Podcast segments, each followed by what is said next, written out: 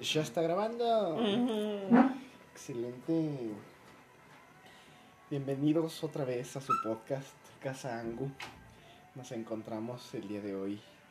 Mi querido amigo Ángel y Shomero Caguamero, Gustavo Santi, echando, echando palabra en nuestro quejacionario. Una vez más. ¿Cómo estás, bro? Aquí abriendo puertas. bien, muy bien. Aquí en otra emisión más. Aquí en. No se lo pierdan en el canal 13. Sótano. Sótano. Sótano. Se me toma la que se me toma la bandita. Que se quede la cantante. Ando bien, ando bien. Un regreso más de casando, güey. Yo no traía tema planeado, güey. ¿Qué se te ocurre a ti? Pues tampoco, güey. ¿No traes, no traes temita? No, güey. ¿Qué, te, ¿Qué te acontece? ¿Qué pasa por tu cabeza hoy? Mm, Pues mira, que aquí está todo el business. Lo difícil que es empezar un proyecto, ¿Te refieres a cualquier cosa, cualquier cosa? cualquier cosa. Bueno, en, en lo personal ahorita pues la tesis, ¿no? Ajá. Que la mayoría de los tesistas como que coincidimos en eso de... De, de que se nos dio el, el inicio, pero ya una vez que ya está más o menos encaminado hacia un lugar, ya no es tan complicado. Pero, al menos para ti, para mí, que tendemos a, una enfermedad llamada huevonitis Sí. o flojeritis aguda, es complicado seguirle el hilo. Y, y no sé, pero, pero, pero me gustaría hablar como de, de ese tipo de sentimientos que te llegan a, a generar en el, en el inicio, en el proceso y al final. Ok. Porque lo he visto pues, en varias personas, no hablo nomás por, Por nosotros. por nosotros. Pues de que hablas del tema de la huevonada. Este. Pues. Tú eres bastante conocedor pues de mi historia, de cómo es mi, mi vida académica. Hablando particularmente de eso, lo saco a colación. Porque hace unos días celebrábamos el cumpleaños de, de una tía. Y pues ella es mamá de, de dos primos que, que amo y adoro demasiado. De mi primo Kikín y de mi prima Isabela. Este, en orden pues de nacimiento los menciono. Y Kikín particularmente, que él está ya en la preparatoria, apenas comenzándola, pues me, él me decía que, que, que su inquietud pues es estudiar medicina y que él sabe lo difícil y lo pesado que se puede volver y que, que su éxito futuro, hablando de, de, de la carrera, o sea, su, su idea ahorita es como que el promedio es lo que le va a dar garantías de hacer cosas y todo, ¿no? Y no digo que no sea verdad esa idea de que el promedio, de que las calificaciones sean un elemento que te ayude a, a salir adelante en, en el proyecto de él, que es estudiar una, una carrera. Pero yo le comentaba, le platicaba una vez más, pero ya creo ah, con mejor oído de él hacia, hacia mí, pues mi historia de cómo fue mi transitar por la escuela y de que efectivamente de, de ser un huevón terminé manteniéndome feliz. Porque a, lo que me refiero es que que como tanto mi mamá como mi papá a mí siempre me dijeron lo único que ocupamos de ti es que saques un 8 y que cumplas con la obligación de la escuela con eso creo que ya nos damos satisfechos y ese comentario era porque ellos veían que yo la escuela siempre lo di. O sea, yo detestaba la escuela, no, no me gustaba. Tengo buenos recuerdos de mi, de mi etapa académica antes de la universidad, pero no por estudiar, güey, sino los tengo por las amistades que generé en aquellos momentos, por las experiencias que tuve, por los aprendizajes que tenía derivado de la cercanía que tuve con muchas profesoras y profesores. Y, y que yo desarrollé pues mi método infalible de que el 7.5 sube a 8 y que nadie me molestaba, ¿no?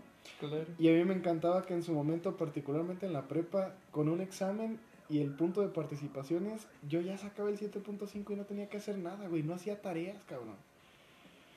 Y, y yo le explicaba esto y le digo, yo la escuela la disfruté y fui feliz y conocí los dieces en la boleta hasta que entro a la universidad porque me gustaba. Finalmente estaba estudiando aquello que quería.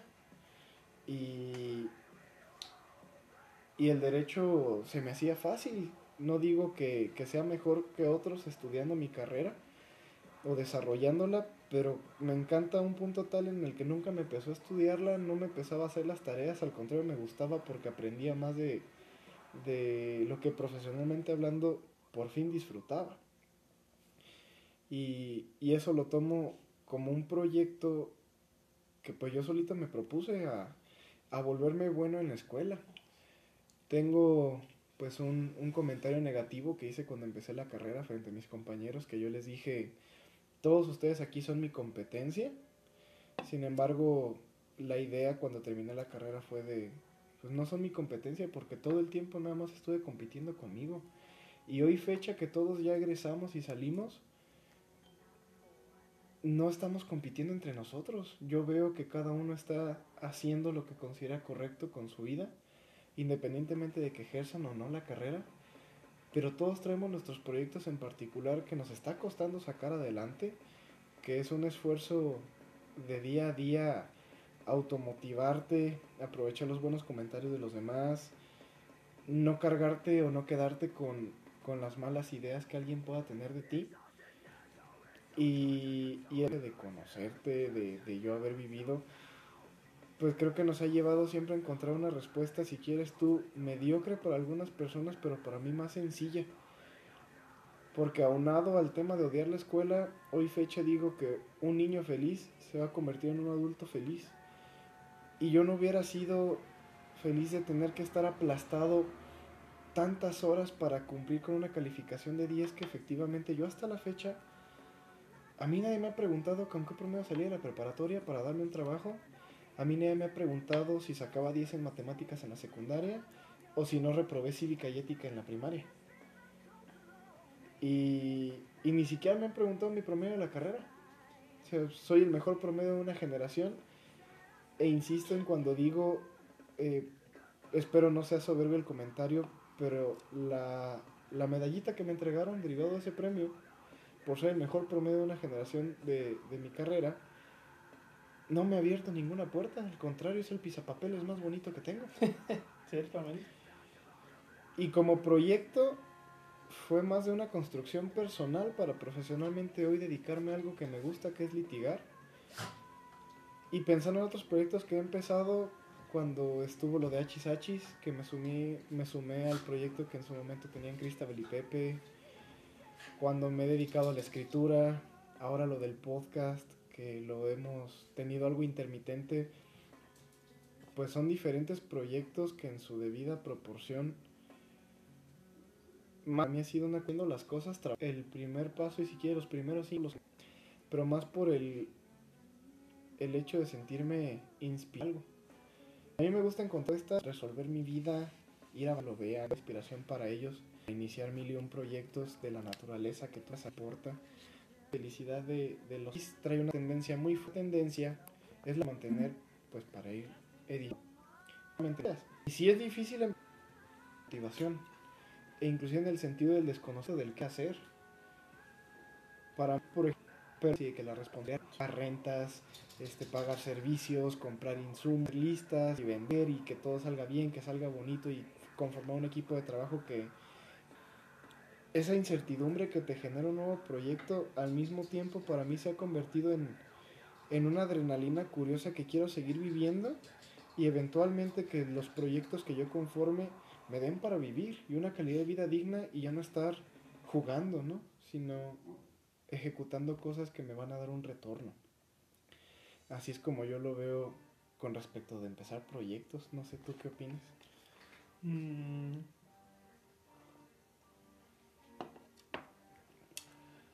Coincido con la cuestión de la motivación, en el sentido de que, pues sí, o sea, sí la motivación es algo que te mueve, o sea, es, es una cuestión de, de, incluso hasta de un ímpetu, de un, de un empuje. Y, y esto es algo que, que a mí me gusta mucho recalcar,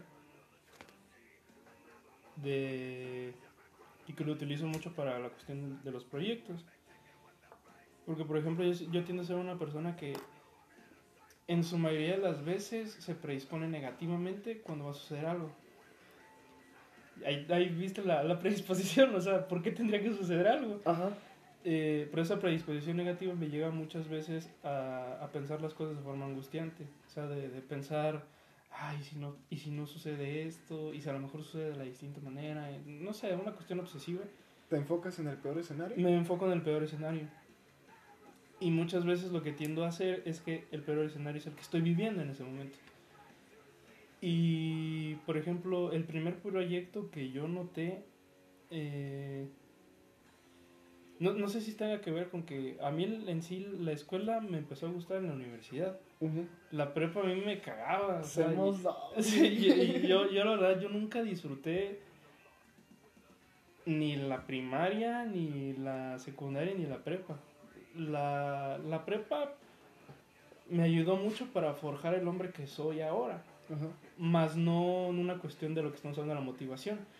Porque sí, o sea, mucho- muchos no me dejarán mentir y a lo mejor y sí, son distintos y qué bueno y ojalá dejen en los comentarios cuando les pidamos. Cuando haya comentarios. Cuando comen- cuando haya comentarios.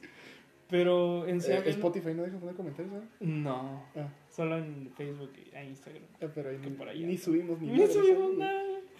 Pero me, gusta decirlo, güey. Pero a mí lo que me sucedía mucho en la, en la prepa era. eh, Era, era este forjamiento, pues, ya, básicamente. Y en la cuestión de la motivación yo la empecé a ver mucho con la carrera. Porque en sí yo no. Yo no, yo no busqué ni inconscientemente ni conscientemente estudiar psicología. Fue como algo que, ah, pues ahí está. Órale, pues a ver qué sale. Y ya tengo una carta de pasante y, y- y ya casi me titulo. Entonces, muchas veces lo que he notado en cuestión de la motivación es que me predispongo tanto que no disfruto el proceso y no llego a sentir como esa adrenalina que tú mencionas. Y, y ojo, mm, tampoco es como que tenga eh, sentimientos negativos hacia, hacia cumplir algún proyecto, Ajá. sino más bien me hago muchas chaquetas mentales. Y yo creo que algo que tiene que ver mucho en esta verdad, que es la mía, es la cuestión del fracaso. De pensar que lo que estoy haciendo ya es un fracaso. Y no que al final puede que fracase o no, o en realidad que no esté existiendo, que nada más está ahí. Y, y es muy curioso porque, por ejemplo, el primer proyecto en el que yo me enfoqué fue en la prepa, que fue Ajá. hacer una primera banda. Y yo empecé a notar ahí que hay gente en la, en la que... mm, con la que coincides, con ciertos gustos. Y, y eso me empezó a gustar y empecé a notar ahí que, ah, pues es que esto es motivante, esto es- se siente chido. Eh, como cualquier banda al principio, pues se- pues, cada quien toma su lado, pero eso me ayudó mucho como para decir, me gustaría iniciar cosas. Que, que eso es lo que últimamente he estado pensando, en iniciar cosas. Así sea, eh, por ejemplo, el proyecto que tengo más reciente es iniciar mi cuidado hacia las plantas. Y, eh, y, y digo, ok, pues, pues a ver qué chingado sale, ¿no? Pero ciertamente en la cuestión de la motivación a mí me hace falta mucho eso, Ujú. en cuestión personal. A mí lo que me sucede es que si alguien más me empuja, yo ya no paro Ujú. y no sé parar. Y hasta, ese- y hasta cierto sentido eso, eso ayuda. Ujú. Pero a mí me cuesta muchísimo eh, conmigo mismo empezar a generar una motivación por lo que ya he venido contando, la predisposición. Sí. Y eso es algo que congeniamos mucho. Sí. En el sentido de que, bueno, vamos a hacer esto, güey. Ah, pues órale. Y es como que, ah, huevo, ya despegué. Por ejemplo, también con la administración. Oye, pensé esto, ¿qué pedo? Ah, pues sí, hay que hacerlo, ¿no? Va. Y ahora con mis papás, oye, vamos a hacer esto. Pero solamente ha habido dos cosas con las que no me ha costado trabajo iniciar la motivación. Que fue lo de la tesis fue lo de las plantas. Y ahí fue donde llegué a esa conjetura de qué putamente difícil se me está haciendo iniciar un proyecto. Porque digo, ver, chale, ya se me murió una plantita. ¿Y ahora qué verga sabe? Pues agarro otra, a ver Y qué verga. y plantar y a ver qué chingados e investigar. Y ir con la tesis, dos años de titulación. Me vale ver el tiempo que sea. Pero sí es como, verga, y este tema, y, de milita y delimitar estas madres, y mis pinches variables, y este nerviosismo de todos los tesistas que con esto lo, lo, lo, lo, lo manifiesto mucho como para soltarlo, porque he escuchado de muchos tesistas que dicen, es que, güey, me da a veces mucho temor dar avances, porque siento que ese avance me va a echar para atrás. Y una vez, no recuerdo quién me dijo la verdad, eh, en la cuestión de las tesis o de cualquier proyecto, yo lo, yo lo veo como de cualquier proyecto, es que mejor que alguien que no conoce del todo tu proyecto que te diga en qué te hace falta que crezcas o en qué te hace falta que ya no lo hagas. Porque si tú, mm, digamos, te analizas en todo lo que estás haciendo, pues obviamente te vas a poner muchas trabas o te vas a poner unas metas que no vas a alcanzar, como por ejemplo cogerte a Mia Marklova, por ejemplo. ¿Quién es eso? no sé, güey. o Lena Paul. Uf. Entonces, eh, es curioso. Y, y, y, mientras veníamos en el Uber venía pensando todas estas mamadas, güey. Dije, pues a ver, a ver qué onda. Y, y lo añadí mucho también a lo del podcast, porque cuando empecé el podcast este, de forma individual, eh, no fue por una cuestión de me da miedo hablarle a un público que la verdad no les veo las caras, sino lo gozo más, porque me gusta ser escuchado. Es una cuestión histrónica y me encanta, me mama. Pero ya cuando se empezó a hacer de, de forma como un poco más formal en Casa Ango fue como, ah, ya lo tenemos que recomendar, ¿verdad? Ay, güey. Pero llegó un momento en el que sentí ese empuje que tú dices, esa, esa adrenalina, esa, esa, digamos, este, que luego los utilizan mucho los deportistas que no hacen caso a los coaches. De, de, esta espinita, de esta como que hasta adicción de siempre querer un poquito más. Pero obviamente sin, sin dejar de descuidar muchas cosas, que es lo que hace mucha falta a veces. Sí, Porque a veces pues, la motivación es multifactorial, no nada más incluye de uno, pero aún así es como que eh, este arranca en primera y luego como que aquí es arrancar en tercera y se te apaga, pero ya después dices, ok, a ver cómo chingados arranco. Es, es, es curioso eso de la motivación y, últimamente lo he visto, ahora que lo estoy pensando, he, notado que, que, la motivación es, es una constante que a mucha gente le hace falta. Y que no es por una cuestión mala, sino pues es porque las verdades que contiene cada persona lo ve de una forma pues distinta, ya que vimos, son la polaridad si lo quieres llamar. Sí, de hecho yo también tiendo a pensar mucho en el peor escenario y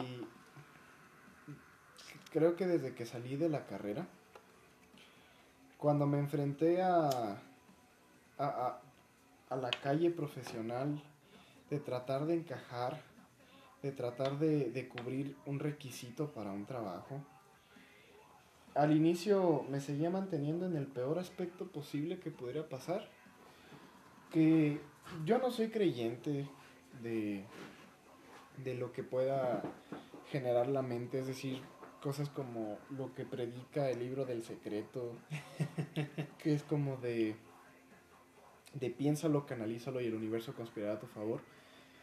Pero de cierta forma, la propia energía que uno provoca frente a uno mismo lo que te termina como bajoneándote.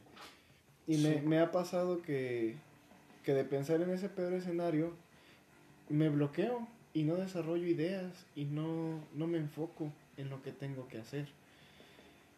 Em, ahora bien, cuando he de pensar en lo que he de hacer en un futuro, ya procuro, si, si, si mi, mi cabeza continúa dirigiéndose al peor escenario, ya yo me esfuerzo a, a buscar el mejor escenario posible al mismo tiempo. Tanto espero lo mejor como espero lo peor, para no fanatizarme solamente con una idea negativa, pero tampoco fanatizarme con la idea más positiva, pero sí inspirarme a hacer algo mejor. Lo digo ahorita con el despacho que empecé a grabar TikToks, que ya te había comentado a ti. Sí, sí. TikToks que me he sorprendido de los, creo que nueve que llevo que no le he dado la constancia porque me da pena, me da pena escucharme a mí mismo hablar solo y verme y exponerme de esa forma donde sí ven mi rostro. Pero me ha ayudado mucho que otras personas conocidas y desconocidas ya en la plataforma me han dicho, güey, tus videos están cool. O sea, me gusta cómo abordas los temas jurídicos, cabrón, porque tú traes tu pinche estilo, o sea, sigues hablando como eres tú y te entendemos y nos gusta y, y está cool. Y, y ya es lo que me, me, me cambia la, la, el, el, objeto mental, ¿no? De, de, de decir, ok, va, vamos a apuntar alto y si sale mal algo, al menos ya lo esperabas, pero sigues apuntando alto, sigues apuntando alto y no quitar esa, esa ancla de motivación para, si no funciona por aquí, le doy por acá. Si no funciona por acá, veo cómo le doy por otro lado. Y buscar mil y un formas para que se logre lo que efectivamente quiero.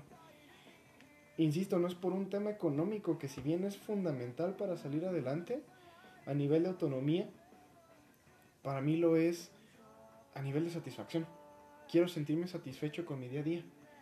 Despertarme entusiasmado de lo que voy a hacer y dormirme satisfecho de lo que hice ese mismo día. Me pasa con la maestría, me pasa con el despacho, me pasa con los TikToks, me pasa con nuestro podcast, me pasa con mis amistades y me esfuerzo por motivarme, automotivarme. Me, me ha ayudado también, por ejemplo, con el ejercicio. Eh, ponerme frases mientras entreno. Estoy con los audífonos, pues bueno, soy una persona que todo el tiempo está... Estoy el cuando no estoy trabajando, cuando no estoy con otras personas, puedo estar fácilmente el 80% de mi día con los pinches audífonos puestos.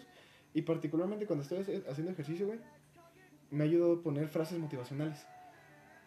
A veces me, me, me, pongo estas de los videos de las películas, que como que hacen clips uh -huh. de las mejores frases motivacionales de las películas. Y me ayuda a seguir, a seguir, a seguir, a seguir. Me quedé mucho con una frase que no sé si sea o no de Platón, pero que dice más o menos así. Qué lastimoso es que el hombre, paréntesis, ser humano, no conozca la plenitud de su propio cuerpo. Por ende digo, verga, pues sí es cierto, voy a tratar de conocer la plenitud de mi propio cuerpo. Sí, me gusta mucho fumar, soy un fumador empedernido, fumo como locomotora, asquerosamente. Pero también fumo mucho en mi soledad o fumo mucho en mi compañía. Pero yo me he dado cuenta que el fumar no me ha afectado, por ejemplo, para desmotivarme. O sea, ya no fumo por tristeza. A veces fumo ya por hábito o fumo por compañía o por sentirme contento. Que es lo que hablábamos luego mucho de, de que ya no... De que habíamos entrado a un círculo vicioso en el que tomamos incluso sintiéndonos tristes. Sí. Y que llegamos a un punto en el que yo creo, creo que es mejor, no sé, construir un camino en el que pues te sientas mucho mejor y después sí una chelita o dos. Sí, yo ya me abstengo mucho de beber mientras me siento bajoneado. Sí, por dos. La mera verdad, porque el alcohol, si bien es un depresivo, te lleva a deprimirte más. Uh -huh. O sea, ya traes una, una idea en la cabeza negativa y el alcohol lo único que hace es reforzarla y empoderarla y mantenerla. Embriagarla, si quieres. Y no me agrada, esa sensación no me agrada. Ya, si he de, de, beber alcohol, si he de compartir unos tragos con alguien, pues que sea por un buen motivo. Ya sea para animar o ya sea para disfrutar. Uh -huh. Eso es lo que, lo que me ha gustado. Me da miedo empezar cosas. He tenido un miedo estas últimas semanas porque he sentido flaquear mi trabajo en el despacho, he sentido flaquear mi trabajo personal. Pero cuando veo el camino trazado, ya los pasos dados sobre la brecha de la vida, digo, güey, estoy en una buena posición. He estado haciendo cosas que si bien en este momento no hay un reflejo real a nivel monetario, hay un reflejo a nivel hasta social. Porque ya no se siente igual decirme abogado al miedo que me daba antes, porque ya no era como, verga, es que no soy abogado porque no sé qué hacer, no sé cómo contestarte, te voy a decir lo que estudié. Pero he ido agarrando esa fuerza para que como abogado responder con más seguridad y certeza y esforzarme por ser profesionalmente correcto. Hay más cosas que quiero hacer, quiero retomar la escritura. Me gusta escribir, ahí efectivamente siento que mi alma rejuvenece y sana en muchos aspectos. Y me he enfocado en tratar de explotar en lo que sé que soy bueno. Soy bueno hablando, soy bueno escribiendo, soy bueno escuchando, soy bueno exponiendo ideas, por ende, pues mis proyectos tienen que estar focalizados a desarrollar estas habilidades que ya tengo, potencializarlas para que me den satisfacción en múltiples aspectos y que sirvan pues a la comunidad a la que pertenezco. O sea, yo lo veo de esta forma, servicio. O sea, lo que sea que hagamos tiene que tener algún servicio hacia los demás, directo o indirecto. Retomo lo de Kikín porque después de esa plática con Kikín, Isabela todavía está en secundaria y ella me escucha mucho y me hace preguntas, pero ella no se encuentra en este momento preocupada por qué va a ser de su vida. Y Kikín no debería de estarlo, pero ya empieza a ver a futuro. Y sentí muy bonito el comentario que me hace después de charlar con él, que me dice, pues qué buena forma de ver la vida porque eso es más relajado a lo que yo sentía que tenía que hacer. Yo le digo, güey, si quieres estudiar medicina, estudia medicina porque te gusta. Si quieres ser carpintero, sé carpintero porque te gusta. Si quieres ser ingeniero en informática, pero porque te gusta. No porque alguien te lo dice, no porque deja dinero, no. Sino porque te vas a ir a la cama satisfecho de lo que hiciste el día anterior y te vas a despertar el día siguiente motivado por lo que vas a hacer ese mismo día. Y hay altibajos, hay días en los que no quieres pararte hay días en los que ni siquiera quieres acostarte.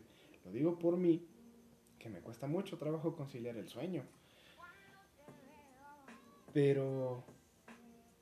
Ah, esta, esta adrenalina y este gusto de saber que estoy haciendo algo, no estoy dañando a alguien más y me esfuerzo por hacerlo correcto conforme las habilidades que tengo y lo que voy aprendiendo, te cambia el chip, le da un nuevo algoritmo para obrar de formas distintas.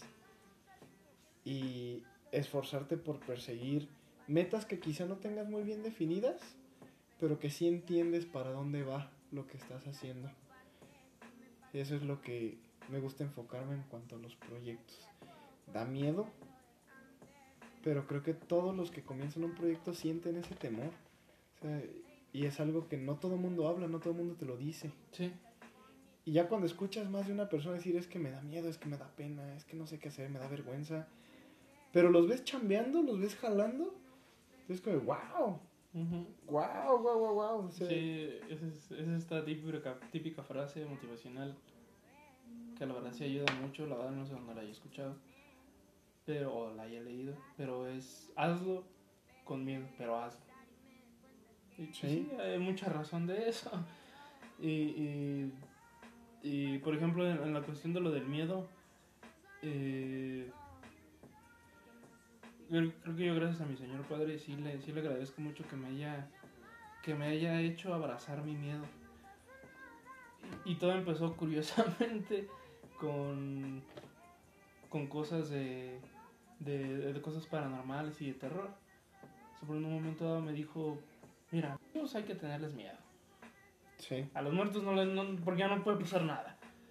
Y yo de verga. Pues sí, cierto. Y. Y creo que yo. Eh, yo creo que esa frase me hizo resignificar mucho el, el, concepto del miedo. De que a pesar de que no lo quieras, todos modos va a estar ahí. Sí. Y por más que quieras eliminarlo, por más que quieras desterrarlo, desgarrarlo de tu ser, siempre va a estar ahí. Y puta madre, a menos de que te quites la pinche amígdala, que es una parte del cerebro que es la que hace que estés en un estado de alerta, yo creo que de todos modos va a estar muy difícil que dejes de sentir miedo, porque ahí va a estar. Es que el valiente no es valiente por dejar de sentir miedo, sino por continuar con su miedo y enfrentarlo. y ahí te va otra. Ay, ¿cómo se llama esta señora? Escribe muy bonito esta señora, no me acuerdo. Creo que se llama Sastre. Elvira Sastre, si no mal recuerdo. Es una, una literata muy, muy, muy buena. Ay, Elvira, te daré mi vida, pero lo estoy usando. no sé si de ahí, pero. Es una película. Ah, ok. Si no mal recuerdo. Ah, creo que está con Luis Gerardo Méndez, ¿no? ah, ya sí, ya, ya la topo. Sí, sí, sí, ya sé qué película es. Está, está buena. Este creo que sí es de ella esta frase que dice, héroe no, es, héroe, héroe no es aquel que deja de sentir miedo, sino que constantemente lo tiene. Y, y cuando leí esa frase, últimamente empecé a ver como que este tipo de películas, ¿no? Clichés del héroe, Capitán América, Iron Man y todo ese pedo. Y dije, ah, pues es cierto. O sea, spoiler alert, en el momento en el que está eh, este, iba a decir Doctor House, que pedo, nada que ver. En el momento en el que está Tony Stark en la nave, que ya haya 23 días varado en la galaxia más lejana del mundo. Que está con la droide, ¿no? Que está con Nebula. Ébola. Nebula. Ajá, Nebula. Nebula. ajá. Ajá. Y que le va.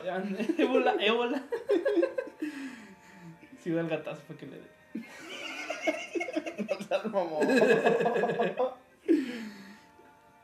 Y, y, y yo lo compaginé mucho con esta escena en la que le está grabando a Pepper Potts y que le dice, estoy bien, estoy bien, pero está cagado de miedo. Y dice, puta madre, o sea, ya. Dice, me voy a ir a dormir pensando en ti, va a ser lo, un- en lo último en lo que voy a pensar y me voy. Sí. ¡Verga! Y, y yo me puse a pensar mucho en eso que, que decía Elvira Sastre. Y sí, sí, pues sí, cierto. O sea, si te la quieres dar de héroe, yo creo que no serías buen héroe si dejas el miedo de lado. Y yo creo que si lo queremos ver- de esta forma para fines de la plática, a lo mejor a la, a la doncella que tienes que rescatar es a tus vínculos familiares que a lo mejor se están perdiendo, es a lo mejor a tus proyectos que los estás descuidando, A uno mismo. a uno mismo, o sea, de entrada, que te estás descuidando, que estás dejando de lado muchas cosas que te pueden hacer sentir de una forma pues más asertiva Sí. y llega un momento dado en el que pues llega ese enemigo que es la procrastinación, que es la angustia, parte del miedo negativo si lo queremos hablar de esta forma, es como y las expectativas, hijas de su puta madre. Pues es que hay dos respuestas al miedo. Huida o pelea. Pelea, pelea. ujú. Yo últimamente me estoy enfocando en pelear. Yo estoy en ese círculo en el que todavía huyo, pero yo creo que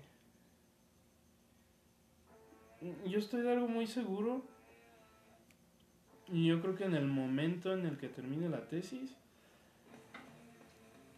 ya no voy a parar. Y yo creo que es ese miedo, ¿sabes? El miedo de... mm, mm. No sé hasta dónde quiero llegar, pero me da miedo llegar allí. Y, y es una constante y, y afortunadamente pues tengo los medios para, para expresarlo. El- está la escritura, está la música, está con mis papás, con mi pareja, con mis amigos. El podcast de... Tengo miedo, pero ahí la llevo, ahí la llevo, ahí la llevo ahí la llevo y, y, y, este yo creo que eso Ah, dijiste algo muy bonito de lo de ver el camino que has trazado que has caminado Sí. hace que haber sido como unos dos o tres meses este estaba platicando con Jera saludos al Jerry Saludos, Gerita. estaba platicando con él Gerafro. Gerafro. Estaba platicando con él. mm, no recuerdo exactamente. ¿Quieres un vaso? No recuerdo exactamente de qué vino la plática, pero empezamos a hablar sobre las relaciones. Vaya tema. empezamos a hablar sobre las relaciones. Y a mí me gusta mucho hablar de las relaciones porque siento que estoy en un momento de mi vida en, en el que puedo hablar sobre ello. Y no para que me hagan caso, sino para que me escuchen que la estoy pasando bien, verga. Cosa que me había costado mucho trabajo. Y platicábamos sobre, sobre esto de, de- de los caminos trazados. Incluso hicimos un poema. Ya lo se los paso. Este. En el que él me preguntó: ¿Cómo te das cuenta que esa es la persona con la que quieres pasar todo lo que resta de tu vida? O, en su defecto, lo que tenga que durar. Ah, jurisdicción, si le quieres llamar, de los dos. Que, sea eterno mientras dure. Exactamente. Y sí me puso a pensar. Porque eh, en, ese momento, en ese momento en el que estábamos hablando, eh, mi relación con la admin estaba bastante bien. Como, como toda relación, tiene sus altibajos, ¿no? Pero en ese momento nos sentíamos en la cumbre de, de todo. Y, y sí, me, sí, me- sí dije, puta madre, o sea, me tambaleó y... A ver, a ver, a ver. Me tardé como 20 en responderle. Y le dije, güey, no sé. No sé cuándo es el momento en el que piensas que, que esa persona con la que te cagas de risa, compartes las tristezas, compartes las lágrimas, los dos se las secan, este, almacenan en, en una en un cubito de cristal simbólico todos los sentimientos positivos y negativos, todas las experiencias, no sé. No sé cuándo llegas a, a ese momento en el que dices, quiero compartirlo. Y me dice, güey, me lo acabas de decir. Y yo, ah, cabrón. Me dice, ve todo lo que me estás diciendo, güey. En el momento en el que ya no solamente quieres compartir un goce, sino ya también quieres compartir un fracaso, quieres compartir incluso hasta un odio. Y está cabrón encontrarse con quien quiere estar en las bajas. Exacto. O sea, po- porque cuando tienes a una persona a tu lado, independientemente de lo que te guste, ¿sí? cuando tienes a una persona a tu lado a nivel pareja, que también quiere estar contigo cuando no estás bien y que tú quieres estar con esa persona cuando no está bien, cuando la cosa va abajo, eso es lo que determina el quién sí y el quién no. Hace poquito me topé con un artículo. Me gustaría darle los créditos a la autora, pero no recuerdo el, no- el- el nombre. Donde decía las relaciones de la naturaleza que sea, más allá de mantenerse por el amor y el cariño, se mantienen por el respeto y la cordialidad. Qué bonita imagen. Y ese respeto y cordialidad devienen de apreciar lo que hay detrás, de lo bueno y lo malo. Ojo, no significa que te tengas que quedar en un lugar donde definitivamente todo el tiempo estás mal, pero eso no significa que hay una ausencia o carencia de respeto.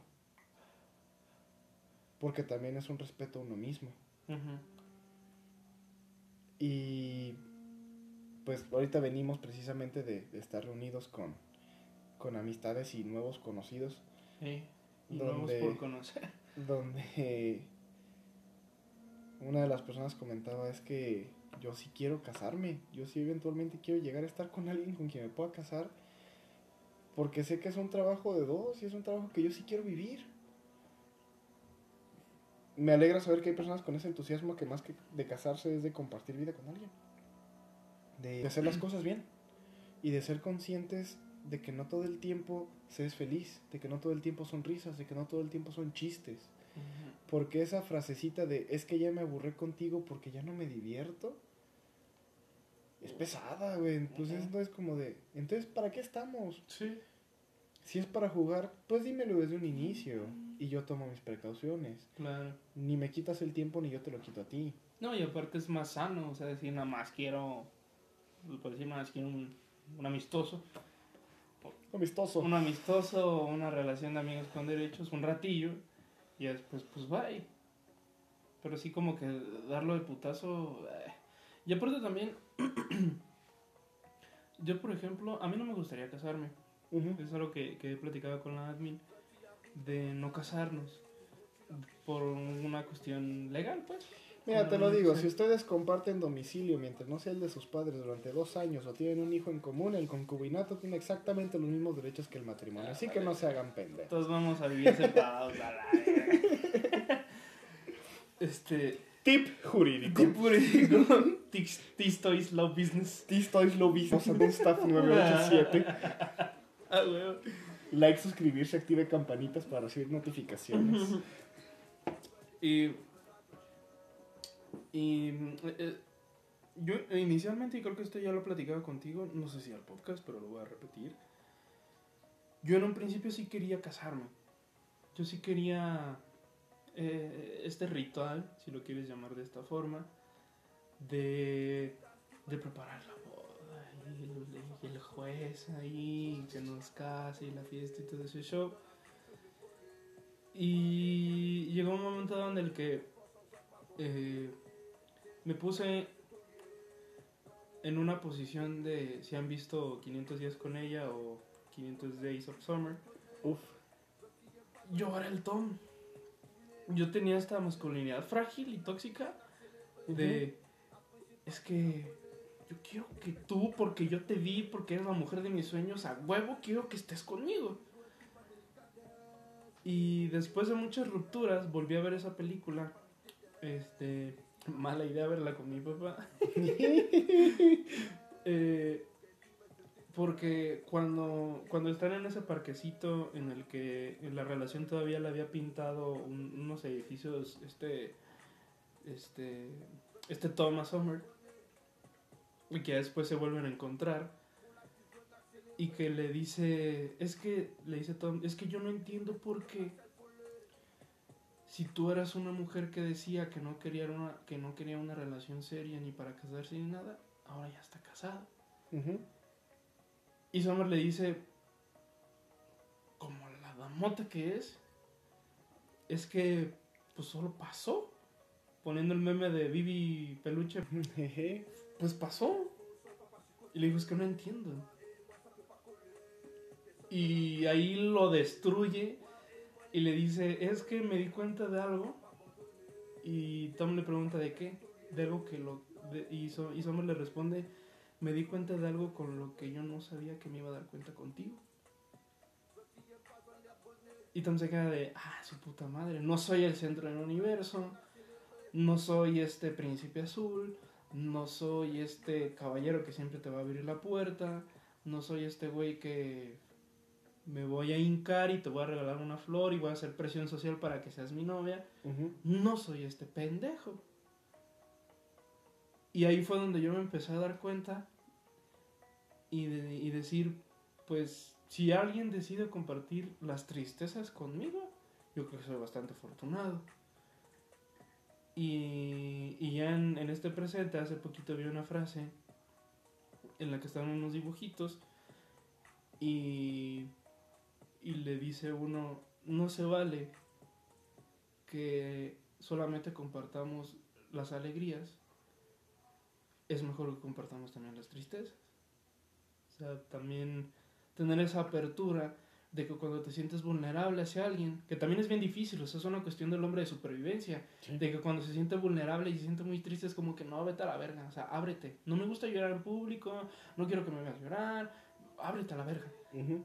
Y es algo que también a mí me pasaba así de, y una cuestión también machista, así de, no, yo soy hombre, no quiero que nadie me vea llorar. Me encerraba en el cuartito y pues, abrí la regadera y me ponía a chillar ahí y dije, pues nadie se dio cuenta. Solamente el agua. Solamente el agua se dio cuenta y se fue. Y pero llegó un momento en el que dije, pues a la verga, güey, o sea, ¿qué? No mejor persona que si te ve frágil, decide compartir esa fragilidad contigo y no te hace daño.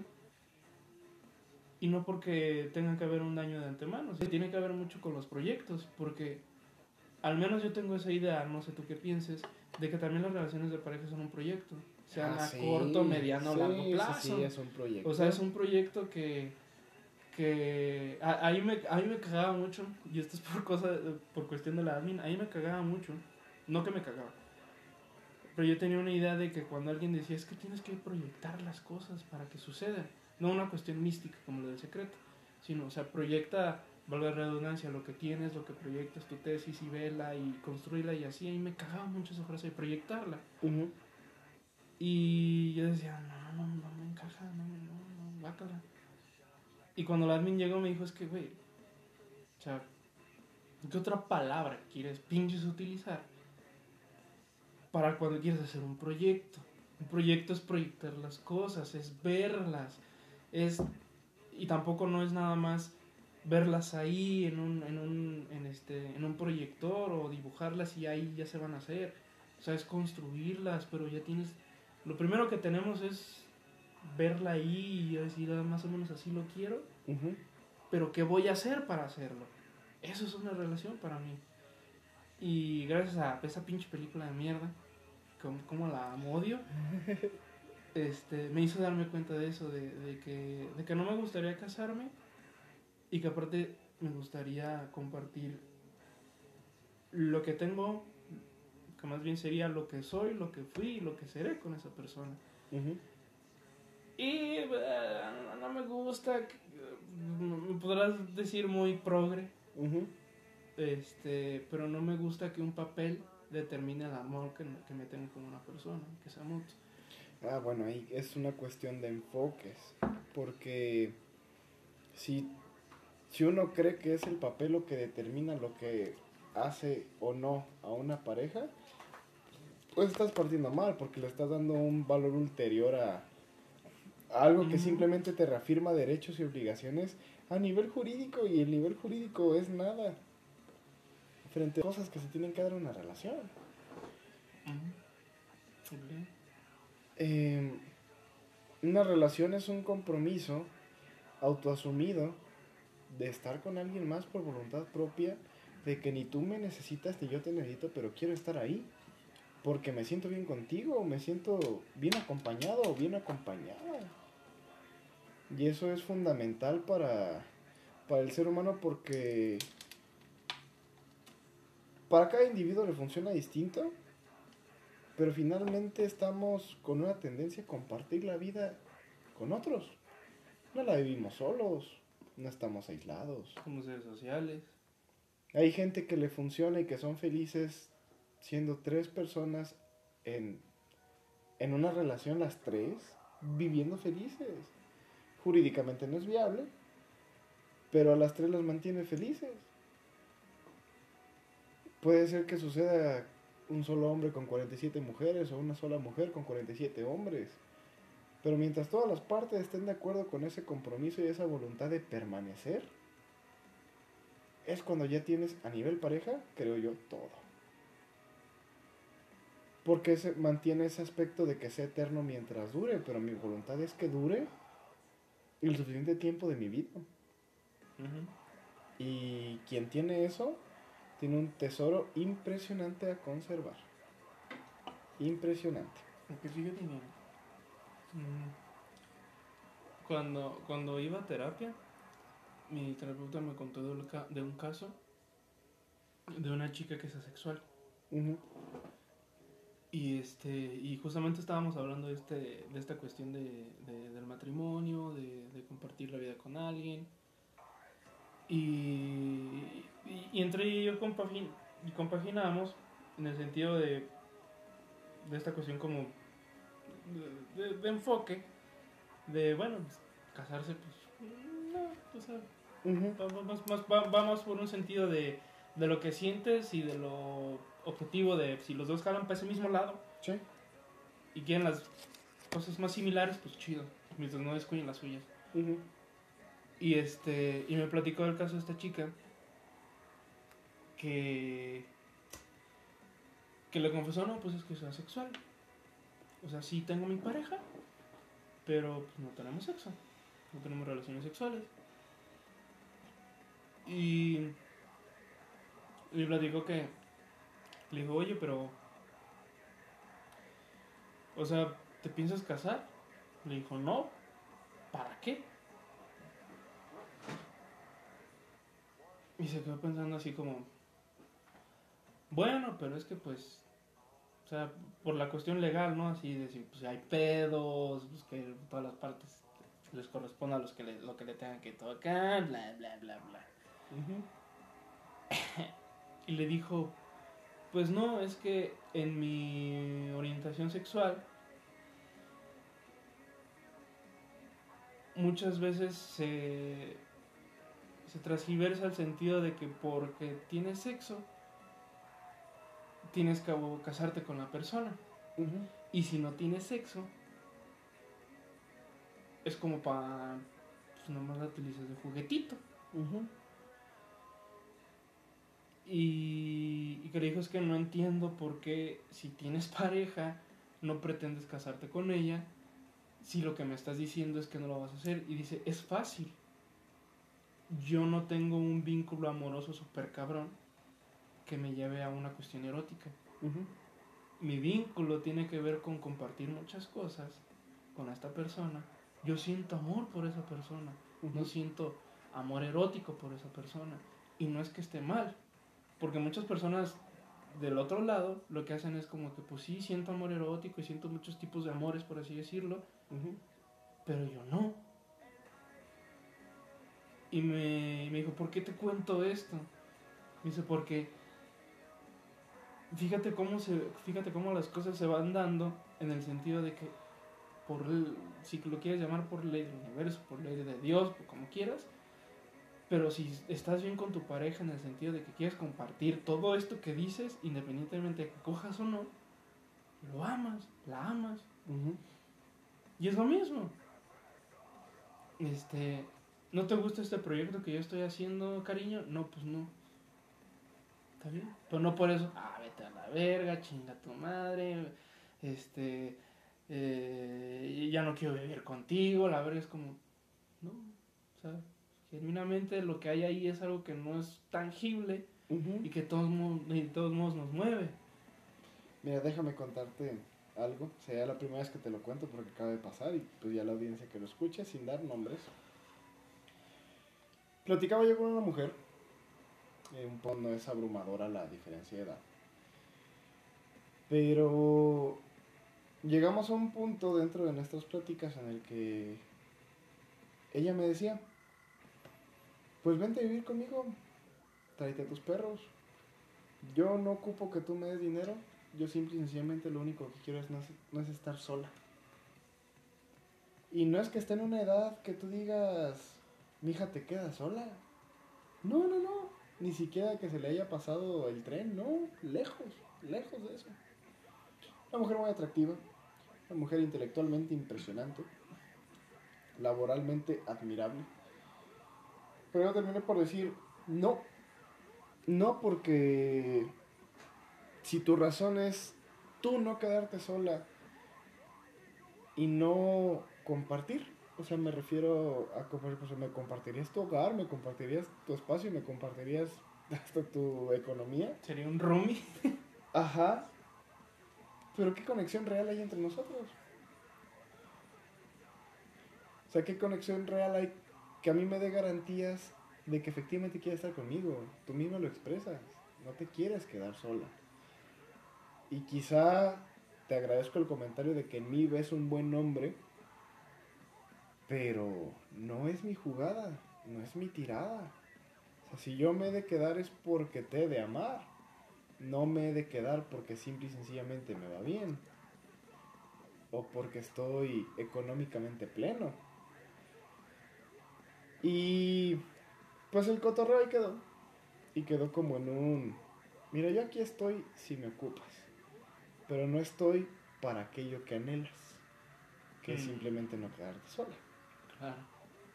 Estoy como un amigo, estoy como un confidente, pero no estoy para satisfacer aquello que te queda pendiente. Porque ya pendiente de satisfacer cosas para mí también. En cambio, si ambos estuvimos satisfaciendo cosas que para nosotros están bien y que en conjunto también están bien, pues qué chingón, A mí no me da miedo que sea una mujer económicamente más fuerte que yo. Yo vengo de un hogar donde es la mujer la económicamente fuerte. Pero lo que sí no me generó comodidad fue ese aspecto de, sí te reconozco que eres un buen hombre, pero no estoy contigo porque eres un buen hombre, estoy contigo porque no me quedo sola. Es incluso eh, algo un poco sin sin cuestiones de como prejuzgante ni tampoco como insultante sino como la literalidad del concepto sino es como algo muy desgraciado sí pero ojo no quedamos en malos términos ¿eh? ajá sí sí sí sí sí, sí es algo muy desgraciado pierde gracia que nada más estés con una persona porque no te quieres sentir sola, sola. ¿ah? O sea, soy... Mm, ¿Sabes a qué lo vi? A que yo cubro tus necesidades superficiales y tú cubres mi necesidad emocional. Y es como de, Perdón, pero yo también tengo ciertas necesidades emocionales. O sea, Sí, sí, sí, o sea, la típica, tengo mi corazoncito. Ajá, finalmente también quiero que mi corazoncito se sienta cálido por alguien más. O sea, quiero sentir el sí, cobijo sí. de otro corazón abrazando al mío. Sí, o sea, yo creo que. mm, si bien siempre somos unos sujetos en falta que nunca vamos a estar satisfechos y nunca vamos a llenar esa falta de forma completa o absoluta,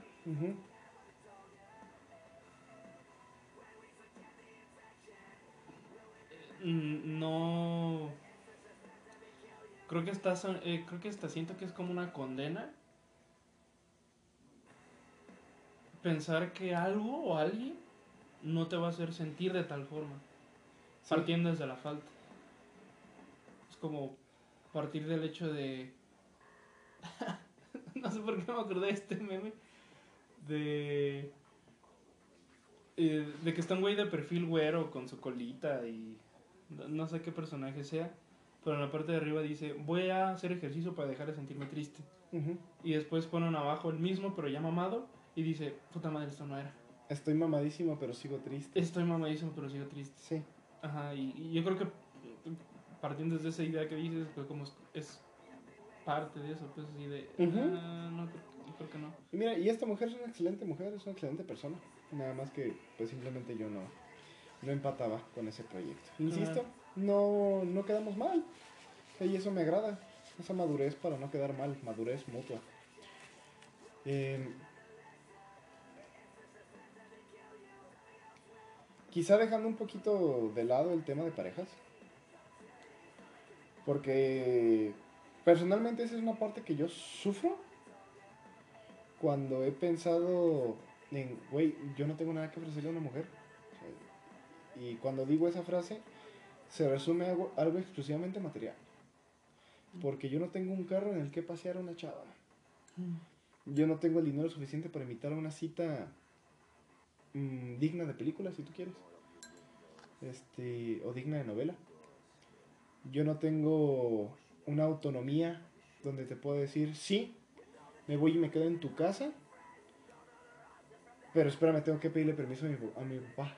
O tengo que avisarle a mis papás de que no voy a estar y esperando que no se enojen conmigo, ¿no? Y una persona que aprecio mucho me, me, me, me devuelve a mi realidad, a un concepto, a ideas que yo ya tenía. Es como de, a ver, si una persona está contigo porque traes un buen carro, porque tienes suficiente dinero en la billetera, porque eres atractivo o atractiva, ¿qué va a pasar cuando eso ya no esté? ¿No? Qué chingón es encontrarse con, alguien que, que está con, a pesar de o sin ese tipo de cosas, ¿no? Es aquello que tienes que ofrecer como persona, no como profesionista, no como Sí. proveedor o lo que tú quieras. Pero cuando está contigo como persona es cuando efectivamente a nivel pareja lo tienes todo.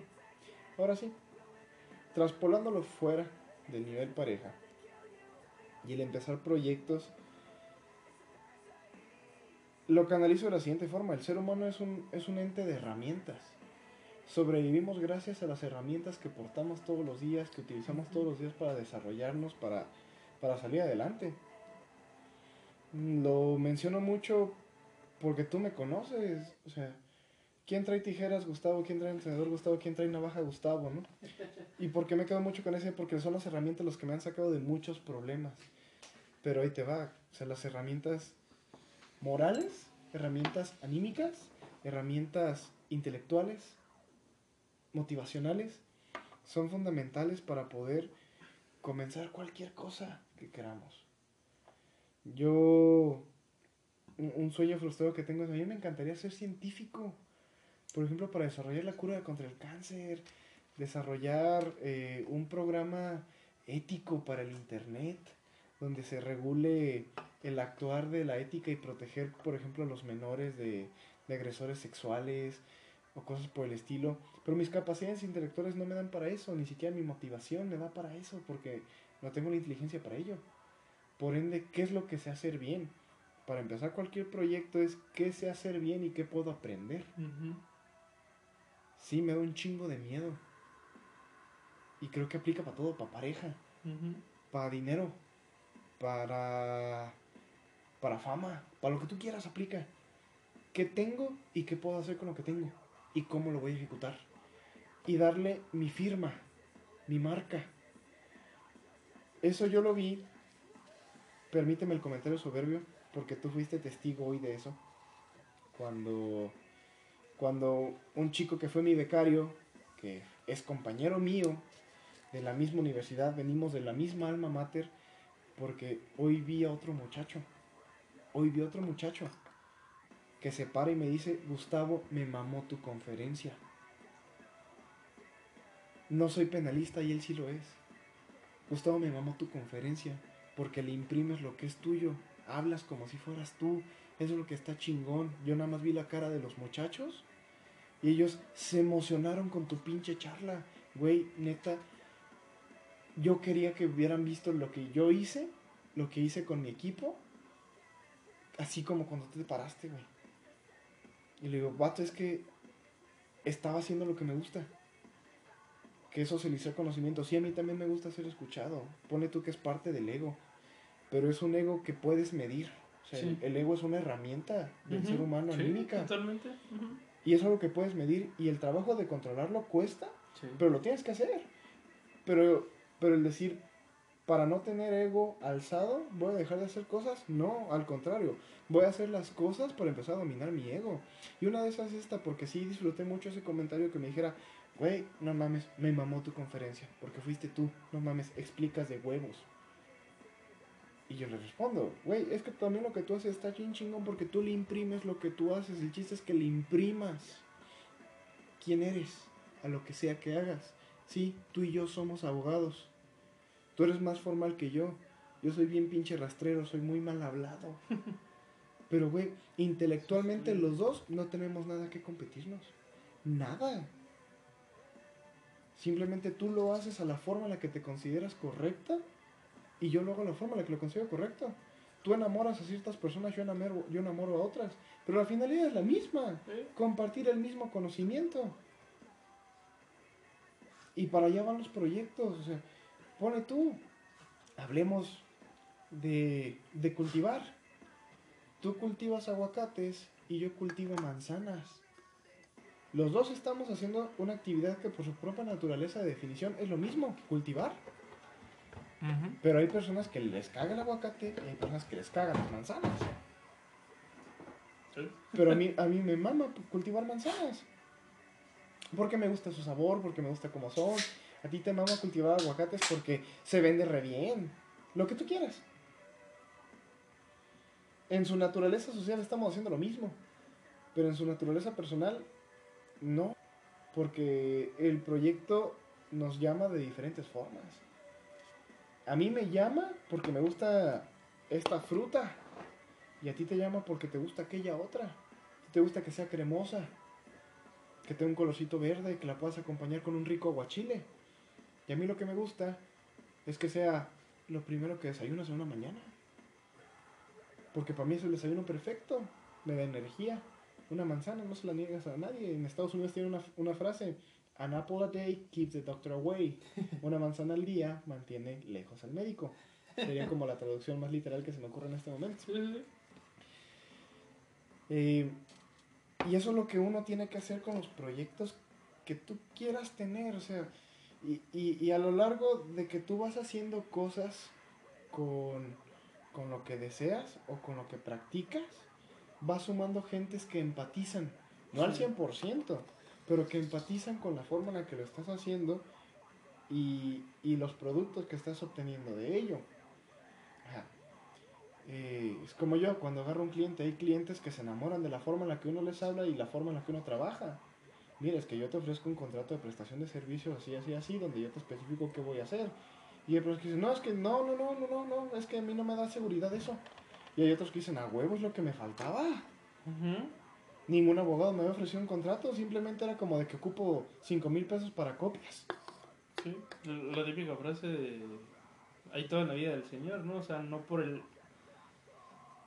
Mm, no porque emplees el mismo método para un método para un proyecto tal, por ejemplo, como lo que dices, ¿no? O sea, le voy a hacer un contrato a este cliente. llega otro cliente y le vas a hacer el mismo método, vas a nortearlo igual de la misma forma, por decir nortearlo, o sea, de hablarle Ajá. y decir todo ese show de la misma forma. Y a lo mejor llega ese, no, güey, o sea, yo ya sé esto. ¿Qué más? Ah, no, pues no sé. Sí, O sea, porque, eh, eh, por ejemplo, en el derecho nos llega el tipo de cliente que nos dice, ¿en cuánto me va a salir sobornar al juez? y llega el otro cliente que te dice, no, yo no quiero hacer eso. Deja, voy al baño. Pausa. We are back. We are back. Después de una pausa para el baño. Es- A, a lo que quiero llegar. A mí me funciona mucho reducir a su mínima expresión posible lo que quiero hacer con un proyecto. Porque no se trata solo de hacer cosas, sino de hacerlas con un propósito. Porque antes de- de resolver el cómo, me gusta resolver el qué. Ok. O sea, qué quiero hacer y por qué lo quiero hacer. El cómo lo voy a hacer, eso es lo que ya es bien variable para mí. Lo que me da muchas ventanas de oportunidad. Te pongo un ejemplo. Cuando, pues a mí antes de que me corriera mi jefa de la casa, en aquel momento, yo dije, pues si mi primera opción para ser abogado era a través de esta universidad, pues voy a seguir siendo abogado, pues a través de esta, de esta otra, haciendo estas cosas. Me meto a trabajar, hago tal, tal, tal y tal, y me cambio de escuela para más o menos salir en tiempos. Y pues acá me ofrece una buena beca también, me es más barata, pues va, ¿no? O sea, no era tanto, ahí ya no era tanto el qué, porque el qué ya lo tenía resuelto. Quería ser abogado. Ahora era el cómo, y el cómo Mm. es lo que ya estaba sujeto a discusión. Ok, si no me salió por aquí, pues lo doy por acá. Ejemplo de ello, o sea, ¿qué quiero hacer? Escribir, perfecto. ¿Qué quiero lograr con escribir? Simplemente difundir ideas. ¿Qué clase de ideas? Ah, que quiero difundir este, una buena novela. Que alguien se pueda sentar una, una tarde a disfrutar de un libro mío, que se lo acabe en esa pinche tarde y se lleve dos, tres cosillas de lo que yo sé. ¿Por qué? Porque creo que tengo algo bueno que decir. El cómo. Quizás sea a través de un blog, quizás sea a través de un libro electrónico, de un libro físico, y si es un libro físico, tal vez sea a través de esta editorial. Si esta editorial me cierra las puertas a través de esta, o si no, pues me ahorro, trabajo, ya veo cómo y me autopublico. Y ya lo vendo a través de, un blog o de videos en YouTube y que alguien diga, ah, pues le compro el, libro a este güey, ¿no? Y para mí eso es reducir los proyectos a su mínima expresión posible. Porque no se trata solo de hacer cosas, porque hacer por hacer pues chance y si la suerte te da te va muy cabrón, pues te pega re bien. Pero es cuando le dotas de propósito al hacer cosas que ya empieza a fluir para mí la creatividad del cómo. Ujú. O sea, ¿qué es lo que quiero hacer? ¿Quiero sacar una maestría? Sí. ¿Cómo la voy a sacar? Pues quizá metiendo en, solito en esta universidad o en esta otra. Y para pagarme la maestría, ¿qué tengo que hacer? Ah, pues si ahorita no me deja el despacho, va, pues me meto a trabajar aquí o aquí. ¿Qué es lo que quiero hacer? Quiero independizarme. Va. ¿Por qué? Ah, porque pues en mi casa me pegan y me tratan mal. O simplemente por decirme que puedo, que puedo hacerlo. Va, resolvamos el cómo. Ah, pues me busco un trabajo que me dé el dinero suficiente porque yo ya saqué mis cuentas de que ocupo tanto dinero al mes para independizarme de una forma relativamente sencilla. Ah, ok. ¿Y el cómo es discutible? Sí, simplemente no me prostituiría. Pero haría muchas cosas más. Ah, órale, pues, está bien. Sí, o sea, ir, delimitando, o sea. ah, eso, pues, no, no, no sé de dónde venga esa, pero a mí también me la, me la contaron. Y me la. Y es lo que, es lo que utilizo pues para mi tesis. De. ¿Qué quieres hacer? ¿Cómo lo vas a hacer? Este, ¿Dónde lo vas a hacer? Bla, bla, bla, bla. O sea, eso es. Sirve resolver, mucho. resolver las cinco preguntas Re- fundamentales. ¿Qué, es- cómo, cuándo, dónde? Ándale. Sí, prácticamente. Y, y para un proyecto sirve mucho porque, ojo, yo creo, y esto es algo que, que, que tumba muchísimo el pensamiento mágico, que es de lo que estábamos hablando sobre el secreto. Eh, que bueno, que aquí se va a escuchar un poco paradójico. Ah, una rola. Este. Pero, por ejemplo, yo, yo hay una práctica que ahora no sé si utilizan los masones porque de, de me empecé a dar cuenta como que hay algunos que las tienden a utilizar. No sé si todos, los todos lo hagan, pero yo no lo utilicé por ese, por ese hecho, pero yo lo llamaba la magia caos, que tiene que ver mucho con, con hacer tu voluntad visible. Um, Es un acto masón. Te lo resuelvo en corto si es un Sí, acto sí, sí, sé que es un acto masón. Ajá. O sea, hacer tu voluntad visible, bla, bla, bla, bla. bla. Eh, tú- sé que no me conoces y tú tampoco, pero te quiero mucho, güey. Es el de leyendas legendarias. Ajá. Este, empecé a utilizar este tipo de prácticas y noté mucho que tiene que ver mucho con los proyectos. Ujú. Y, y, y no sé si esta sea la etiqueta, el- la firma que él pone, pero siempre, güey, tú crees que puedes tener algo, no solamente lo dejes en como lo dice el secreto, piénsalo hasta donde más puedas y lo vas a traer. Pero obviamente, si estás sentado en tu sillón tragando papitas, viendo NCIS Miami, y dices quiero ganar un millón de pesos, no va a llegar, güey. O sea, no, lo que tienes que hacer, cabrón, es salirte de la casa, igual si quieres vas a la pinche tienda, platicas lo que tú quieras con la de la tienda, con el de la tienda, Ajá. y muy posiblemente, con todas las probabilidades habidas y por haber, te va a llegar el boleto de lotería. Y te llega, pero no solamente es eso. Ya hiciste un movimiento que con cierta lógica que a nivel de probabilidades mejor te beneficie, pero aún así podría pasar. Exactamente. Es como... O sea, o sea, nada te impide que sí te puedas aplastar un día a comerte tus papitas y ver en sí ahí es Miami. Pero, ¿qué tanto tiempo lo haces? O sea, lo vas a... o sea, no tendría nada de malo que le hicieras una o dos. Ándale, chingate tus papitas. No disfrútalas, pedo. chingate tus episodios, disfruta. Dedicarte a, a trabajar para el mejor laboratorio de medicamentos del mundo. Ok, ve. Y ahí es, nada de malo tiene. Claro. por ejemplo, pues a mí, tú que me conoces, que a mí me mama manejar en Need for Speed, nada más para desaburrirme. Eh, Manejar en Need for Speed o en GTA San Andrés. sí, De hecho, a Héctor luego me, me, me echa mucha carreta sobre eso porque dice, güey, tú nada más cuando te estresas videojuegos, güey, y es como si regresaras a tu estado natural. Sí, porque todos estos es por Saludos, precisamente ponerme a, man- a manejar en, en la Need for Speed, lo hago nada más para regresar a mi a, Tu mi, centro, a mi punto, ajá, para volver a a recomenzar. Lo que estaría mal es que me quedara ahí, me quedara ahí, me quedara ahí y perdiera ocho horas Tengo para hacer. Claro. Y, y por ejemplo, yo esto lo averigué mucho. Me, mm, me ayudó mucho como a cimentar esta idea de que quiero algo. ¿Cómo resolverlo? No sé. Pero sé que ya quiero algo.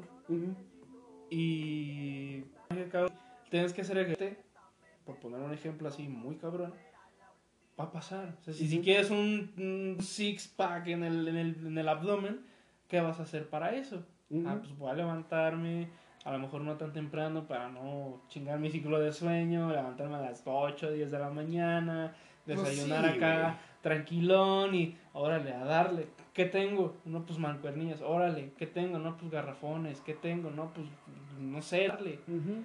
Y el veganismo, circunstancia en la que te encuentras ahorita sin mover ningún elemento más es lo que te va a sacar adelante. ajá, e- es como por ejemplo... Esto no sé si es cierto, a lo mejor me lo estoy inventando. Pero este comediante... Pero échenle Pero ganas. échenle, échenle ganas. Sal- Saludos, échenle ganas. Pero este comediante Quique Vázquez, que tiene parálisis este, cerebral, este, es comediante y psicólogo. Ujú. Y creo que alguien le dice, güey, ¿por qué no estás mamado? Dices mucho que hay que ir a terapia y superarse y confrontarse. ¿Por qué no estás mamado? Y el güey en una historia de Instagram, repito, no sé si fue, si fue cierto, me lo inventé, güey. Pero el güey le dice, mira, te voy a contar lo que es la parálisis cerebral. Yo no puedo por este tipo de cosas. Esto chinga tu echaleganismo que tienes por filosofía de que me dices, ¿por qué no te pones mamado? yo no puedo. Es como la pinche frasecita de... Tengo limitantes. Del güey que le dice al fumador, oye, con todas las cajetillas que te has comprado en tu vida, ya tendrías un Ferrari. sí, güey, ¿dónde está el tuyo, no? Porque muy difícilmente alguien con un Ferrari te va a decir esa frase. Sí, exactamente. Y quien te la dice no tiene un Ferrari. Te va a poner otra excusa. No, pues es que tengo siete hijos. Con el dinero que, que tienes, tus siete hijos, te hubieras comprado tu Ferrari. o cabrón. estos güeyes, este, de los de la PC Gamer, Ajá. que se compran una consola de 12 mil baros y se con eso te comprarías una PC Gamer. No mames. Y el güey no tiene una y él PC tiene una, gamer. tiene una PC Sí. Gamer. Y o sea, sí, sí, se rompe todo esto, güey, se rompe todo este esquema. Y yo creo que para fines de, de lo del podcast, de entrada saben que Casa Angu nunca profesa el echaleganismo, nunca profesa el coaching, ni estas pinches mamadas de mierda. Pero algo que sí profesa mucho es que en las cosas en las que estés haciendo, si sufres o si la estás pasando mal, más o menos por ahí va. Más o menos ahí va. Siempre y cuando no tengas que ceder alguna extremidad tuya, güey, no mames. Claro, claro, obviamente. Sí, me amputé la pierna por su pinche culpa, pendejos, porque eso dolía, güey. Y ustedes dijeron que el dolor no. Ah, eh, muy cierto que dice Sentido común, raza, sentido común. sentido común. Muchas de estas frases que a mí me gusta mucho interpretarlas en las canciones. Hace poquito escuché la de Mujeres Divinas. Este, sí, ya sé que Chente Fernández es un hijo de, fue un hijo de perra machista. Pero, Güey, vive con Juan Gabriel en una isla. Y Michael Jackson Ajá. y, ay, ¿cómo? Y Elvis Presley. Elvis Presley, Y este, John Lennon. el Bohemian Rhapsody, el Queen, ¿Cómo se llama el güey? Freddie Mercury. Freddie Mercury. Pero sí sabes que no ese no es su nombre. Tiene otro nombre, güey. Tiene un nombre Asahara. arábico. ¿no? Ajá. Asahara, güey. Pero eh, esta canción de Mujeres Divin Mi Divinas, si, si ya la han escuchado, ya ven que de pronto llega un caballero, tenía ya las canas muy pintadas, me dijo, discúlpeme compañero, una hora enfrente de las damas, cuando yo esté. Ajá. Y le dice, después de, de ese coro, le dice, es que se tiene que sufrir cuando se ama. En parte sí y en parte no. Pero a lo que quiero llegar con esa interpretación Ajá. es que no siempre en un proyecto vas a encontrar este, líneas rectas en las que vas a 180 y no vas a chocar y sientes que estás en la cima del mundo.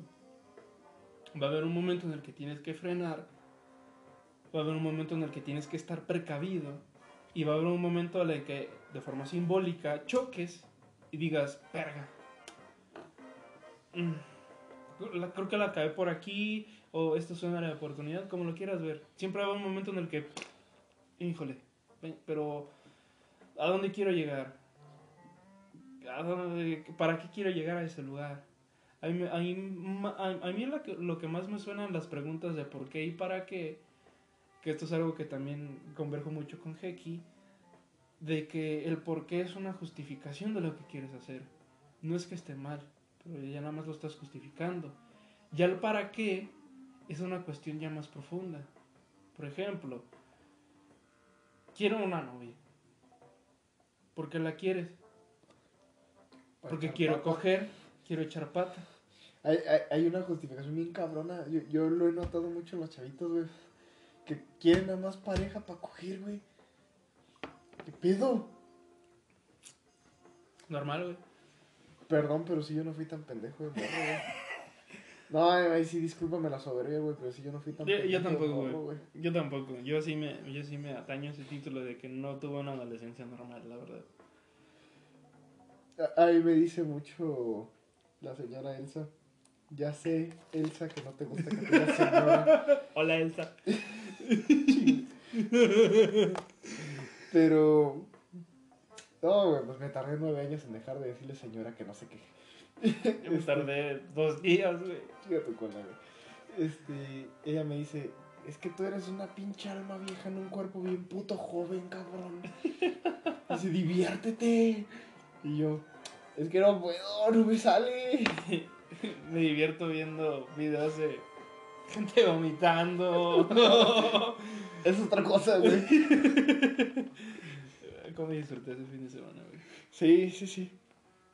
Pero, ujú, sí, o sea. Ponle que, que a lo mejor sí tengamos almas de viejos. Pensemos las formas. pen- Pensemos todas las cosas de, de, de una forma diferente y que. eh, ¿Cómo se dice esta frase típica? No, Ay, a lo mejor rompimos el molde, no sé, güey. Pero. A fin de cuentas, yo creo. Pero la que dicen como de pensar afuera de la caja. Me gusta la frase. Pero, ujú. De, ajá. Porque yo la interpreto como de busca estrategias, sé disruptivo, Ándale. vuélvete irreverente hasta en ocasiones. Ándale, ándale, ándale. Es como ustedes, güey. O sea, me- cuando digo ustedes me refiero al grupo de amigos que tenemos en común. Que cuando les hablo de derecho, me entienden porque les hablo como les hablo normalmente. O sea, con Sí. groserías, pendejeándolos y así. así. Sí, yo creo que. Es como pensar, pues, para mí fuera de la caja. Así lo interpreto yo. Ándale. Ándale. Salirte del molde. Me gusta, me gusta esa imagen. Y yo creo que para eso va la cuestión de los proyectos, o sea, también nunca dejar de ser uno mismo. O sea, si a ti te gusta, repitiendo lo que dice, ser el mejor carpintero del mundo, algo, ¿te gusta? ¿Te mama? O sea, ¿te llena? Órale, no hay pedo. Pues el psicólogo. Obviamente eso no te va a llenar completamente. Va a haber algo más que te tenga que llenar. Sí, pues es que yo me quedo con eso que siempre dices, porque lo tengo por ti, que es lo de somos seres en falta. Pues sí, siempre nos falta algo, siempre queremos más. O sea, yo compro una navaja y siempre quiero comprar otra. ¿Sí? Pero no lo ocupo, güey. Es como, como el hombre que dice, tengo a la perfecta esposa, pero me tengo que acostar con otra. O sea, ¿qué pedo, güey? O sea, Sí, o sea, es una falta ahí y, y, o sea, aquí se me va a poner un poquito técnico. Pero, o sea, ese término yo lo... Muy cagado, yo, yo, lo, yo lo atribuí mucho de Lacan. De Jacques Lacan, de Jackie. Este, que él decía... saludos a la tumba. Saludos a la tumbita allá en París. O quién sabe dónde chingados estés enterrado, cabrón. Pero él sí, él tenía esta idea de que somos sujetos en falta, somos seres barrados. Barrado. Barrados. Ok. O sea, y su simbolismo era una S, que era el sujeto, Ajá. y le ponía dos líneas en medio de la S, y ese era el sujeto barrado. El sujeto que estaba incompleto. ¿No es el de dinero?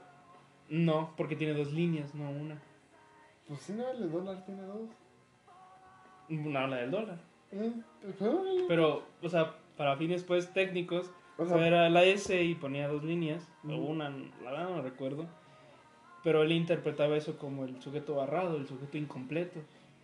Y él siempre tenía esta idea de que. Y que yo, yo, yo la siempre leía mucho a mi vida y que de cierta forma como que me ha frenado en muchas oportunidades. Obviamente por mi, auto- por mi autoestima, pero es algo que he trabajado muchísimo.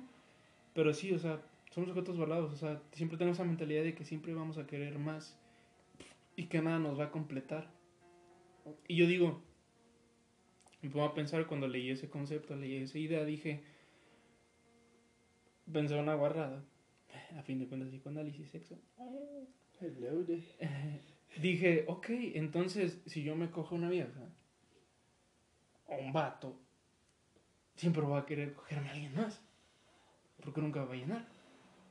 Pero Ajá. un concepto muy bonito que tiene que ver con, con- con lo que estamos diciendo es que después del sujeto barrado viene la masturbación, viene este autoerotismo, Ujú. Viene este, ah, no sé si existe este término, pero esta autocompletación, por no llegar a, a- a cuestiones humanísticas de autorrealización y de madre, yo no converjo con eso, pero una, una, una cuestión completa por sí mismo. El- la masturbación es eso. Es, ¿te quieres coger a alguien? Buscas en tu página de preferencia. Chácala. Ajá. El YouTube naranja. El YouTube naranja. Y... Nice. Fíjate, ahorita estoy leyendo un libro que se llama Mujeres Arriba, escrito por Nancy Friday, que, que de hecho, yo no le entiendo todo el libro, güey, porque no soy mujer, güey. Y, y hay, muchas partes que sí no me quedan Sí. claras. Yo por eso no quiero leer a Naomi Casquet, que es una periodista sexual. Ajá. No, Este, e- esta, Nancy Friday sí aborda muchos temas sexuales, pero me gusta que los aborda no, no navegando solamente con la bandera de coger, sino de las repercusiones que tiene, ¿no? Y si cómo el hombre se puede desaparejar del sexo y del amor a través de la masturbación y cómo la mujer socialmente y estructural e históricamente hablando no. Y sí Ok, tiene que ver wow. porque e- ella narra una experiencia donde dice, es que yo eh, tuve un amor durante la universidad donde me fui a la casa en la playa con él, tuvimos un sexo impresionante, pero yo me dejé de sentir mujer cuando la mañana siguiente salgo y lo veo en la sala masturbándose. Si yo no entendía por qué él sí lo puede hacer y yo no. Y dice, pero es que es que él está construido de una forma tal en la que la masturbación pues es una forma de desestrés distinta a la que tiene conmigo, porque eso no significa que me deje de querer o me deje de amar. O sea, obviamente terminamos mal porque era pendeja en aquel momento. No lo hice con esas palabras, pues. Dice, pero yo no lo entendía. Claro. Pero sí es una forma también de ese individuo de expresarse. Sí, y. y- Saludos. Salud, salud. Y por ejemplo, Perdón. algo que muchos critican del psicoanálisis es que. eh, dicen, es que es, es que es puro sexo.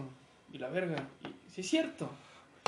De que sí es cierto, güey. Sí es cierto. O sea, la neta sí es cierto. Y quien te diga lo contrario y rebusque y diga palabras rimbombantes y, y domingueras. No hay forma de defender el No hay psicoanálisis. forma de defender el psicoanálisis. Y tengan en claro, el psicoanálisis no es una ciencia, es una filosofía, es una rama de la filosofía. Por favor, quítense la puta cabeza de que el psicoanálisis es una ciencia. Freud lo intentó y, Pop, y se topó con Popper. Y no con Popper no- no- y no le salió. salió, no le salió. Y, y- pero a mí me gusta mucho situar el psicoanálisis porque tiene muchas cuestiones por, por la obviedad de que es filosófico, en el que te ayuda a muchas cuestiones de tu vida, a la, a la psicodinamia que tienes por dentro, a muchísimas cuestiones. Y en cuestión de los proyectos, a lo que quiero llegar con lo de la masturbación, a lo mejor sí me va a ver muy psicoanalista, pero me vale verga, es que, o sea, en sí, cuando quieres iniciar un proyecto, no lo puedes iniciar en cuestión del psicoanálisis ortodoxo, porque no te masturbas lo suficiente. En fines más prácticos y mejores, a mi parecer, es que a lo mejor no estás en el momento en el que tienes que iniciar algún proyecto. Por ejemplo, este, afortunadamente he tenido la oportunidad de, de, tener consultorías este, con pacientes depresivos. Y, en realidad la dinámica melancólica y depresiva es algo que me emociona muchísimo. Este, porque de ahí vengo. jeje. Pero a lo que voy es que me he dado cuenta que no estoy rompiendo ningún código ético, así que se caen en el hocico. Me he dado cuenta de que, la, de que la mayoría de las personas depresivas les cuesta muchísimo trabajo iniciar un proyecto, porque curiosamente el ego del melancólico lo que hace es decirte, es que si puedes. Por el hecho de que sí te pudiste haber suicidado, sí puedes. Así te dice el ego. Pero de repente llega una cuestión de, híjole, como lo que platicábamos este, en aquella casa del fin de semana. Es que yo sé que si me quito la vida, me voy a llevar a alguien detrás de mí. Y obviamente, si por ejemplo, si, si, si, si tú y yo estamos en un momento de nuestras vidas en las que queremos tomar la decisión fácil, como dice Dumbledore, queremos tomar una vía fácil, ¿cómo, cómo podemos esperar iniciar un proyecto? Si ni siquiera hemos iniciado el proyecto con nosotros mismos. Es decir,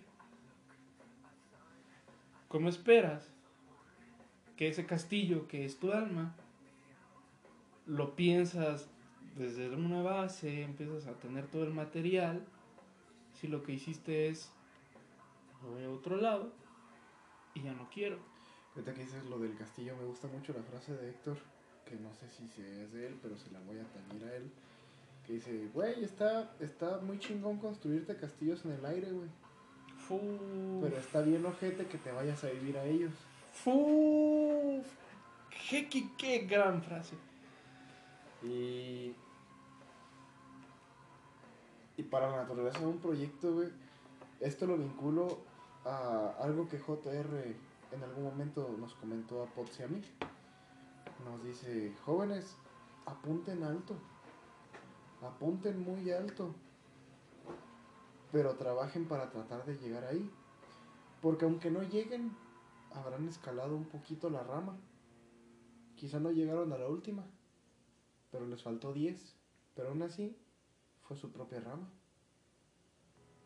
Y la vinculo a esta frase de, está chingón construirse castillos en el aire, lo que está mal es irse a vivir a ellos. Pierdes el piso y. Y. eh, mm, sí, e- eso yo más o menos ya lo había escuchado. No sé qué profe o profe me lo haya dicho, no los haya dicho. Pero sí, o sea. Supongamos que dentro de uno mismo hay un castillo. Como lo ves, no, pues destruido, con muchas vallas, o sea, o sea lo vamos. X detalle ejemplos, ¿no? Y casi siempre las respuestas de esta pregunta, ¿te gustaría vivir en él? Eran, no. ¿Por qué? Si es tu castillo. Mm. Porque ya está construido. Construye el tuyo. Porque ese no es tuyo. Si, si de verdad quisieras vivir en él, porque es el tuyo. Sea, como sea. A lo Sí. mejor ese castillo es una casa con alberca, con, con cochera para tres coches, con tres pisos. O a lo mejor ese castillo es Una casa una de casa un de piso, una casa de un piso con un gran jardín. con un gran jardín o una casa de Infonavit. Ese es tu castillo. Chinga tu madre Infonavit. no, sí, güey, la neta. Sí, defini- definitivamente sí. Pero pues yo, yo por, el Infona- por el Infonavit estás aquí, perro. No es cierto, güey.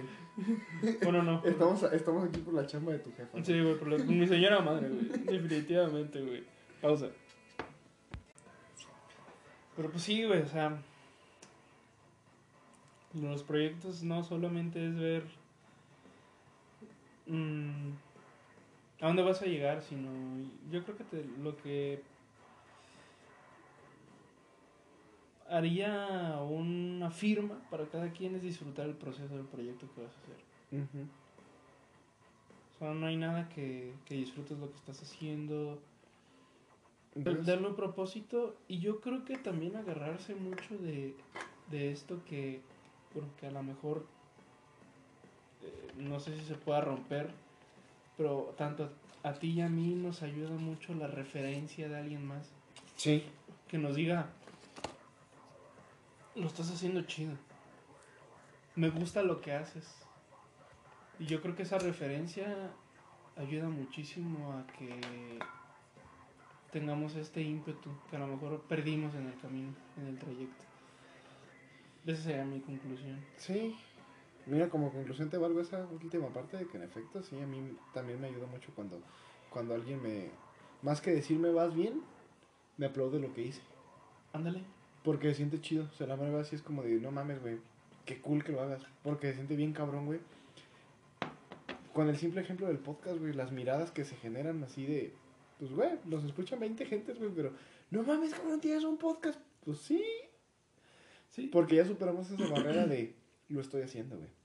Sí, y, y algo que, que mm, gusta mucho de, de Casa Angu es que, por ejemplo, yo se voy a decir nombres, por ejemplo, lo que es Heki, lo que es este Ana Rumpels, lo que es la administración, lo que últimamente ha sido la familia Rodríguez, lo que ha sido este Mm, incluso, incluso mis papás nos escuchan. Yo, mis papás no me escuchan porque nunca les he dado el nombre del podcast porque me da vergüenza que escuchen. No, hay pedo. Es que ellos no saben que fumo y como en el podcast admito bien, abiertamente que fumo y bien Sí, sí, sí. Sí, no, no. Sí se van a quedar como de, Chale. mi niño fuma. Yo creo que no, güey. Pero yo creo que eso no hay nada. Pero sí, o sea, tener muchas referencias, por decir nombres o no, al menos para Kazangu nos motiva mucho para seguir. Yo creo que se deberían de agarrar de eso. Ojo, tampoco que estén buscando constantemente la aprobación de alguien más. Porque a lo mejor eso es- e- el ego lo que busca eso. Es- es- Tú sabes quién eres, jamás busqué tu aprobación. Sí, definitivamente. Nunca la busqué. Nunca busqué tu aprobación. Busqué la mía, Pero no me rindo. pero no me rindo. Y aquí sigo. Y Averos somos y en el camino andamos. y en el camino, en el camino andamos. Y haciendo un shout out para Dharma Shail. Uf, Dharma.